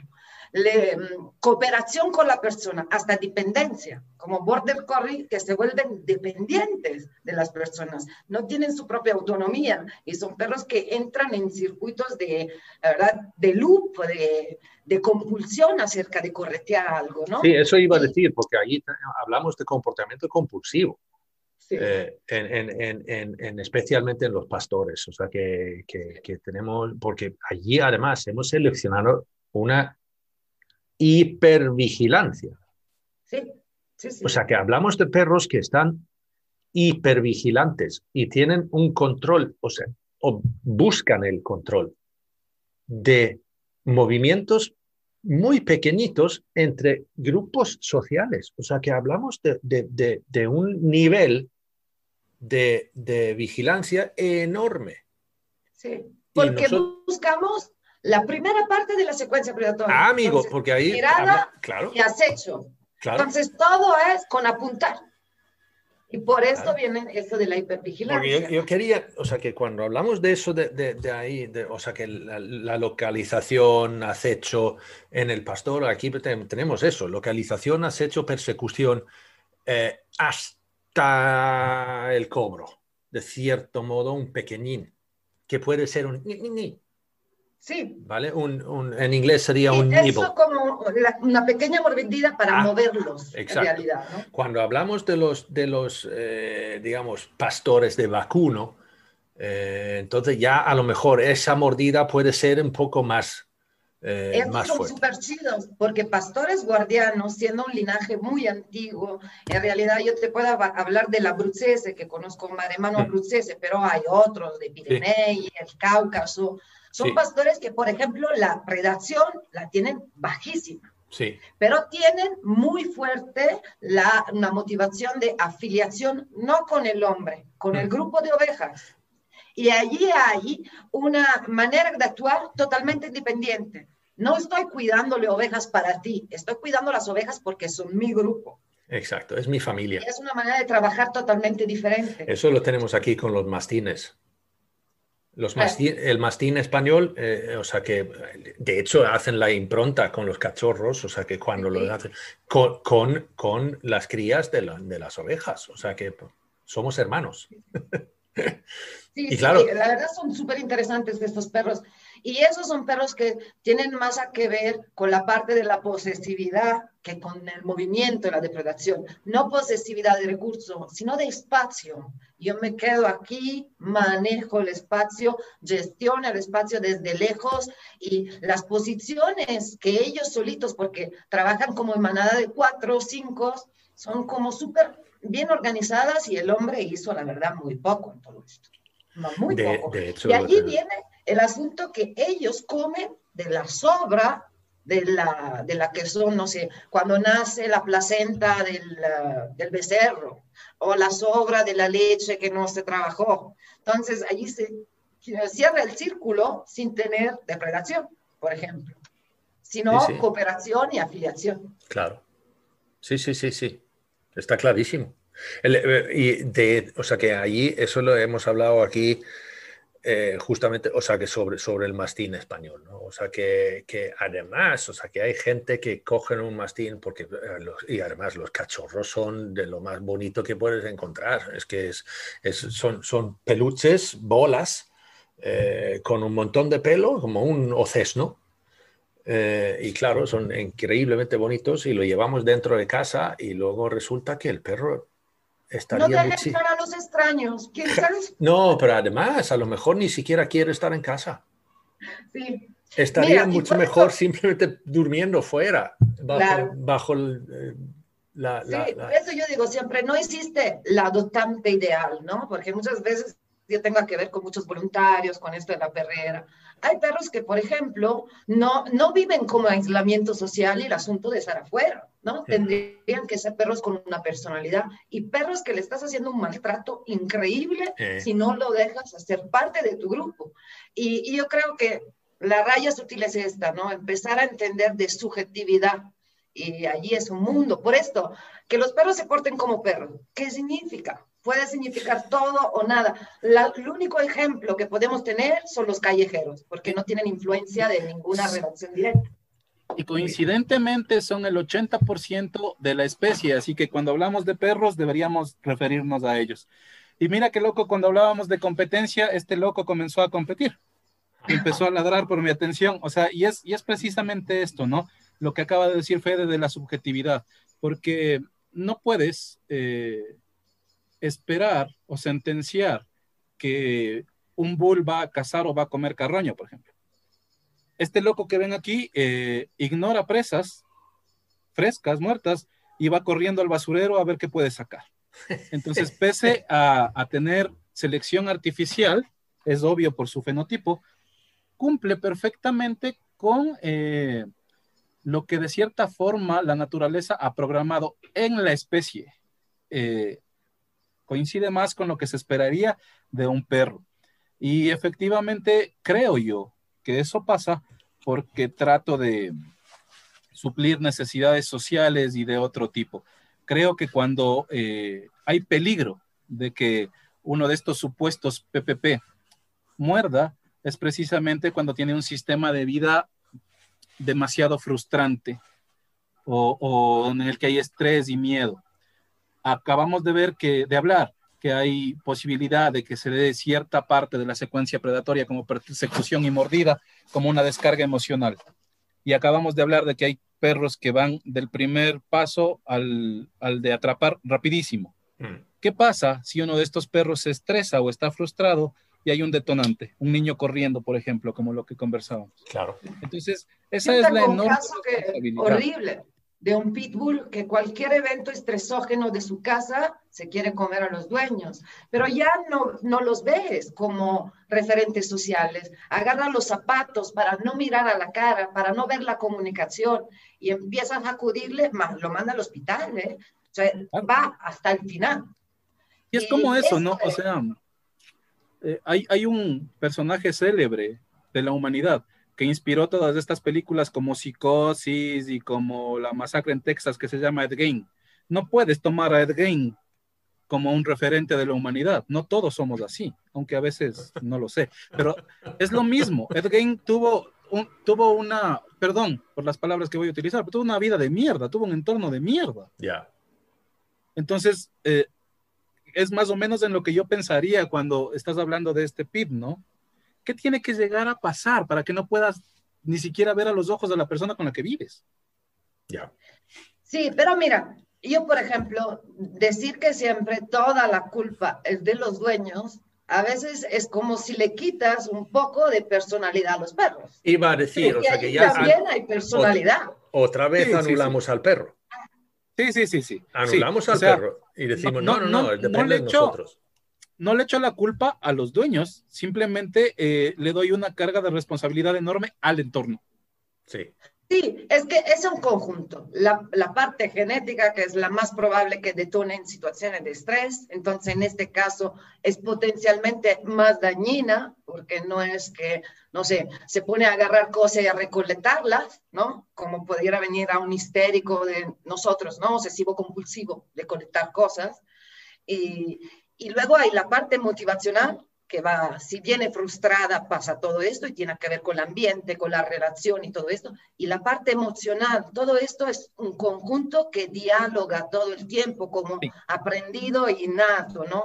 Se, sí, sí, sí. Se, es como lo que, plasman las dos cosas. Y las emociones. Como lo que suelen decir.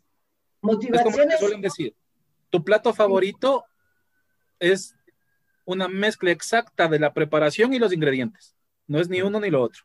Exacto. Es más o menos por ahí. Y eh, únicamente me pongo un poco ansioso porque quería capturar una idea como conclusión de lo que hemos conversado hoy. Y es eh, eh, ansioso porque no se me vaya, ¿no? La idea.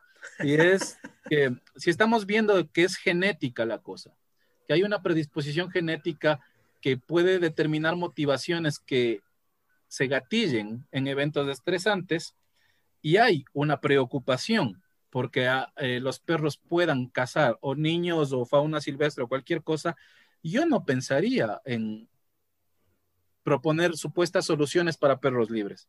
Pensaría en que la solución estaría a un nivel de trabajo preventivo en quienes manipulan esta genética. Entonces, únicamente como, como conclusión para, para ir definiendo líneas porque tengo que serles honesto, me toca y me toca mucho el hecho de que se diga que el perro es una especie que va a acabar con la biodiversidad. De hecho, no. De hecho, eh, perros detectores para la conservación, ¿no? Detectan tanto especies invasoras como especies amenazadas, jaguares, osos, eh, perros que pueden eh, detectar sitios de energía eólica donde están muriendo aves, que han hecho un aporte enorme, enorme, enorme a la conservación. Simplemente está en cambiar la perspectiva divulgando la información correcta. Y en ese sentido agradezco muchísimo los espacios de divulgación como el tuyo, Jonás, porque a veces la gente cree lo que se les dice, ¿no? Y lo que publica la prensa o, cierto experto, aunque el experto de murciélagos pretenda sentenciar cosas sobre perros, cosas por el estilo. Y la idea es eh, proponer soluciones. No quiero decir que no haya un problema o un potencial problema depende de cada subjetividad y puede haber casos en los que sí pueda llegar a pasar, pero si está presente la posibilidad de que se dé un problema, trabajemos en soluciones reales y en soluciones que no pierdan de vista al verdadero responsable. Y en ninguna circunstancia el responsable es el perro. Me refiero a que si está viendo perros abandonados, porque no pueden gestionar tal vez un, entre comillas, problema de comportamiento, eh, la responsabilidad quizás es compartida, no solo por el, responsable del perro, sino por algún adiestrador que te vendió una falacia como solución y exacerbó el problema. Por ejemplo, o sea, solo se me ocurre. Porque si estamos hablando de motivaciones, ni la cadena de ahogo ni las salchichas van a servir tarde o temprano. Lo único que servirá es satisfacer esas motivaciones. ¿Puedo hacer un inciso ahí también? En eso de que, eh, como hemos hablado también, que el entorno y, que, apuntes de estrés o algún, algún, algún trigger eh, o lo que sea, ¿no? De, que lanza al perro a hacer alguna cosa. Yo tuve un caso de una familia y acá hablamos de, un Doberman de eh, cuatro años que había sido socializado, había estado todo perfecto y tal, y de repente ahora, cuando tiene cuatro años, empezaba a, ser eh, vigilante y, digamos, eh, demostrar comportamiento agresivo hacia visitantes a la casa. Y entonces me consultaron y me preguntaron, vale, pero ¿qué es debido a esto y tal? Y yo diría, pues puede, existe una posibilidad. Digo, a ver lo que me decís ahora. Digo, existe una posibilidad de que de repente el perro se ha acordado que es un Doberman. O sea, que estaba ahí y que está muy bien socializado, que está todo perfecto y que está... Aquí viene gente y no pasa nada y de repente un día, Dice, espera un momento. ¿Qué cojones soy yo? Expuesto también, ¿no? Y, se salió esta parte. Amigo, algo que ha estado suprimido, de cierto modo, durante, vale, cuatro años no, pero digamos de dos años. Ha estado suprimido porque no han querido que esto se, se vaya por ahí, porque no es la idea de la familia. Pero en un momento dado el perro dice, me da igual, yo soy un Doberman. La mismo, lo mismo como un border collie que puede estar perfectamente tranquilo eh, mientras vivo en esta casa y al lado tengo una escuela infantil donde hay un montón de niños corriendo por ahí, ¿sabes? Si el perro está mirando ahí todos los días y un día de repente sale disparado.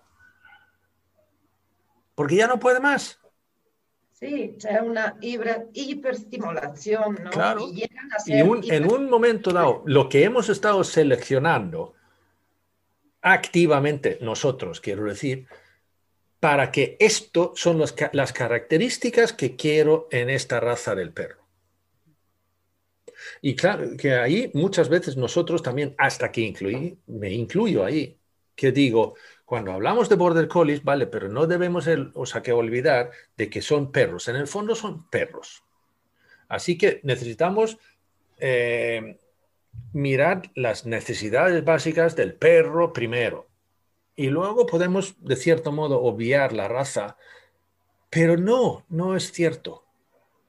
Porque es eso, le hemos seleccionado para que tenga unos comportamientos hasta que, de cierto modo, compulsivos. Claro, como no, no podemos obviar eso. Si tú ves a un perro de cacería o si tú ves, no sé, a un labrador, con una actitud muy competitiva y muy asertiva con los demás perros, que si tú lo ves a un perro que fue seleccionado para no tener esa socialidad hacia los demás, significa que allí está pasando algo raro. Tienes que tomar en cuenta la información genética que tiene este perro, aunque siempre nos sorprenden. O sea, hay perros de perrera que son hiper deprivados y están encerrados años y saben que son una joya de perros. Mm. No sé de dónde sacaron estas potencialidades. Mm. Y perros que te pasan por todo. La papi class, la clase de socialización, todas las cosas que te dicen las más increíbles que al final se podrían contestar, ya podemos llegar a cuestionar cada una de estas y al final no, que no, que no quieren, que te quieren, quieren a su grupo y nada más que a su grupo. Todo se resume a, que no hay recetas. Es como nosotros, ¿no? Es personalidad. Y en ese sentido, yo sí creo que un estilo de vida enfocado en buenas experiencias, en experiencias agradables, te hace más tolerante a un entorno, eh, aquí sí vale la pena decir agresivo. Ya. Un entorno fuerte, un entorno estresante. Si tú tienes experiencias agradables con tu grupo social, es más probable que estos estímulos puedan sobrellevarse. Ahora, si vives eh, al límite siempre, es más probable que termines haciendo una descarga emocional, ¿no? Hmm. Entonces, ¿Qué os parece si...? yo tengo una perrita de 6 kilos que era callejera, vivía en un camellón, en una calle de, de escurrimiento rápido, y si tú la ves, el fenotipo morfológicamente se parece a una media pincher, chihuahua, no se sabe. Esta perrita hasta los dos años estuvo en el cemento total, ¿no? En la calle y nunca fue, fue en un campo. Desde que vino a vivir conmigo, fuimos al campo. Se vio la primera vez que ella logró agarrar un pajarito. cambió de así y así. En dos semanas estaba cazando como tana de liebres, no sé cómo se dice, dónde están los cachorritos de liebres. Hmm. Entonces, como que se detonó algo entre su cabeza y sí le empezó a gustar. Luego esto, bueno, se, como el perro que vivía con ella era lo opuesto y con los años logramos como equilibrar esta cosa. Ma tuvo un momento desde que lo descubrió, pasó un año loca por esto. Y los primeros dos años de su vida nunca se había acercado a lo que podía ser algo de depilación, ¿no? Y es un tema, es un tema del que se puede cortar mucha tela, ¿no? Y es por esa razón que me permito eh, lanzar una pequeña propaganda porque hemos estado conversando con Federica sobre la necesidad que existe de hacer un pequeño curso que tope exactamente este tema, ¿no? Y claro, creo que podría haber gente que se interese y en ese sentido, para nosotros también sería muy interesante poder profundizar aún más en esto que hemos conversado ahora. Así que me robo unos segundos del espacio de Jonás para hacer la propaganda y, creo que sí, sí lo vamos a preparar. No sé qué dices tú, Fede. Sí, estamos aprovechando, Jonás. No, no, no, bien, bien, bien. Además, está, está bien como, como un cierre, porque eh, este episodio va a ser otro largo. Así que cuéntame, cuéntame.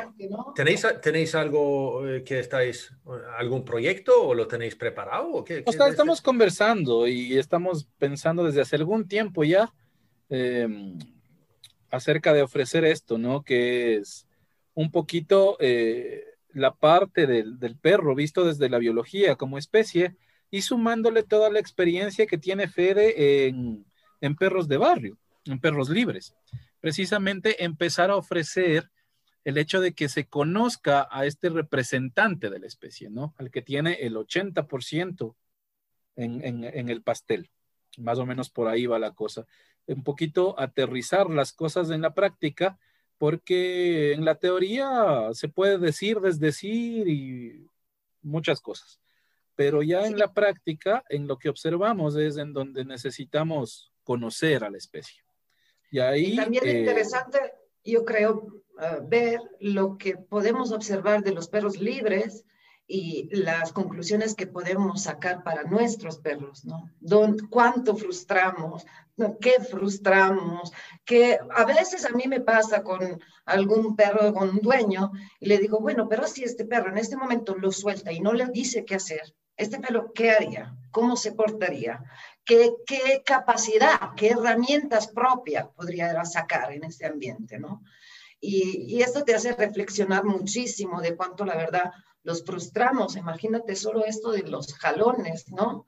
Y si lo piensas como relacionado a los perros de hace 50 años, del campesino, para decirte, un perro libre o un perro de barrio, dice, aguantan demasiado. O sea, a mí me espanta el asunto que de verdad se volvieron como un muro de hule, porque en algunas cosas nadie es tan tolerante como algunos perritos de hogar hoy en día está pasando algo allí. Ya estamos empezando a entacar algunas conexiones, algunas representaciones a nivel, quién sabe, tal, vez también cognitivo, ¿eh?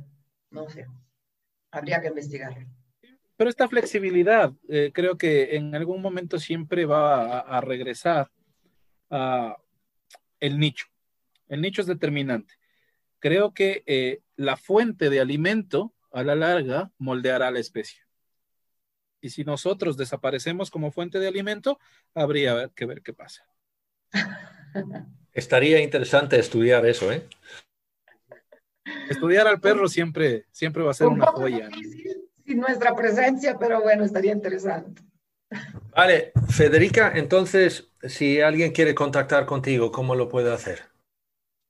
Bueno, yo soy colaboradora del SECAM, Centro de Control Canino Municipal, y la referente del proyecto Perro de Barrio. En Facebook me encuentran como Federica China. Ok, perfecto. Y Javi, y en el otro le, conocimos, pero lo puedes repetir. Sí, como siempre, eh, para cualquier duda, si gustan profundizar, en Facebook también, en mi página, en Cerberus Canimanía, y precisamente eh, estoy tratando de impulsar un, seminario que toma al perro desde el punto de vista biológico. Y a partir de ahí es que surge la idea de toda esta teoría y esta experiencia, enriquecerla con toda la experiencia práctica que tiene Federica. Entonces, un poquito vamos a, a unir los dos mundos, ¿no? A unir la biología y la experiencia de observar al perro libre, al perro de barrio. Entonces, por ahí vamos a ver qué sale. Me parece interesante, de verdad. De verdad, ¿eh? O sea que, a ver, pues, pues eh, muchísimas gracias a los dos. Eh, a ti, Jonás. No, no, no. Eh, a, mí, a mí esto ya evidentemente me apasiona y, y, todo lo demás, con lo cual es un gusto enorme. Un lujo. Lo veo así, un lujo poder hacer este viaje el viaje le pongamos que hablo de perros, donde puedo hablar con, gente interesante en cada episodio. En este tramo con Federica y Javier, vamos, pues nada más, gracias. Gracias de verdad. Y gracias a ti por escuchar. Eh, y si te gusta lo que estamos haciendo y lo que estamos diciendo, Pasa la palabra y dile a tu amigo o amiga, oye, escucha, pongamos que hablo de perros. Es un podcast donde hablan de perros, de una forma amable, empática, respetuosa y sincera.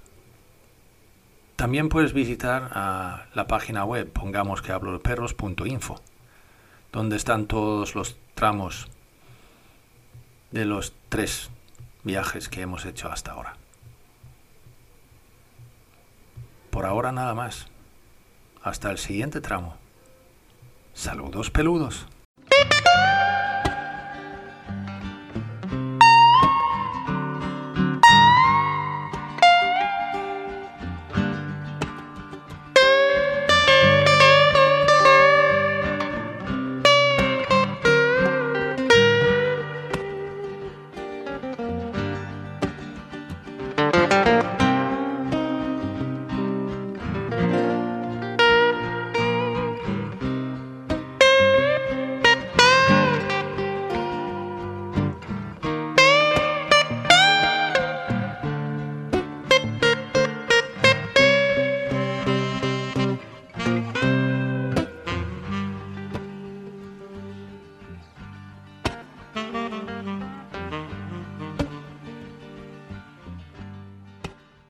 Pongamos que hablo de perros es un podcast producido y presentado por Jonas Tulin.